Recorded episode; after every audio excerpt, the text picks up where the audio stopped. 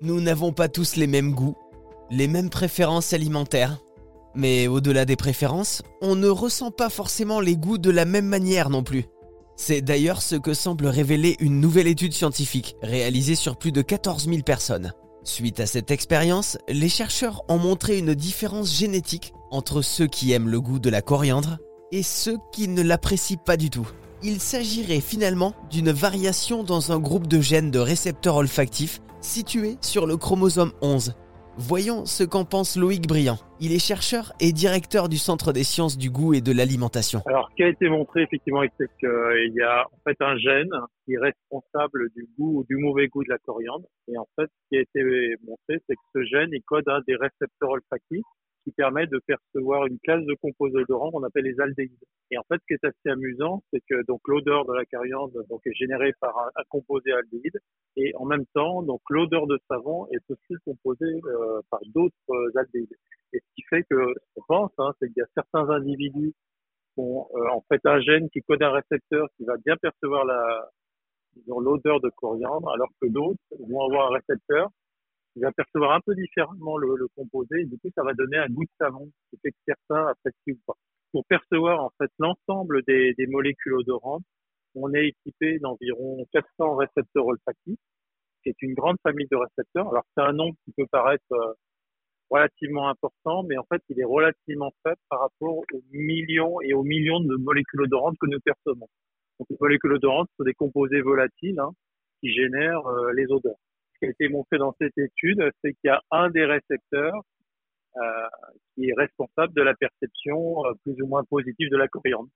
pour certains, elle va être perçue favorablement et pour d'autres, ça va générer cette odeur de, savon. Donc ça c'est intéressant parce que ça veut dire que face à un aliment ou un plat, il ne s'agit pas uniquement de préférences alimentaires en fonction des gens, mais peut-être aussi de la perception du goût de certains aliments qui est euh, donc différente en fonction des individus? Oui, c'est ça. Donc, ça peut se faire donc soit sur la partie euh, olfactive, où là, il y a quelques exemples qui, qui ont été décrits. Hein. Alors, où c'est complexe, c'est qu'on a 400 récepteurs. Et ce que l'on sait, c'est qu'il n'y a pas un récepteur pour un composé odorant. Ça, c'est relativement rare.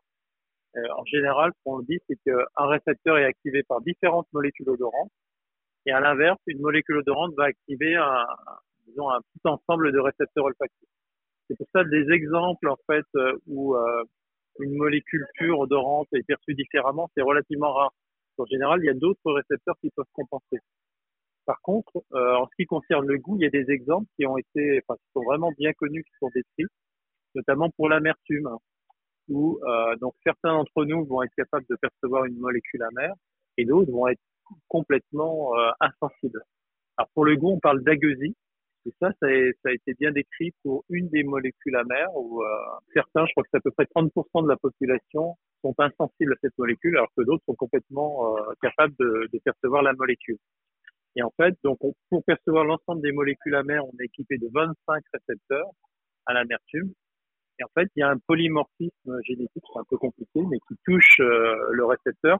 On peut faire un peu l'analogie avec la vision avec les gens qui sont daltoniens certains vont avoir un récepteur fonctionnel qui va permettre de détecter la molécule amère.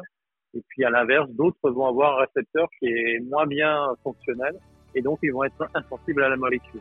Donc on parle de goûteurs et de super goûteurs. Différence donc de récepteurs, différence de perception, différence de goût. Peut-être donc que les enfants ont tous des récepteurs qui ne sont pas assez mûrs pour apprécier les légumes à leur juste valeur Peut-être n'ont-ils que des récepteurs qui aiment juste les frites?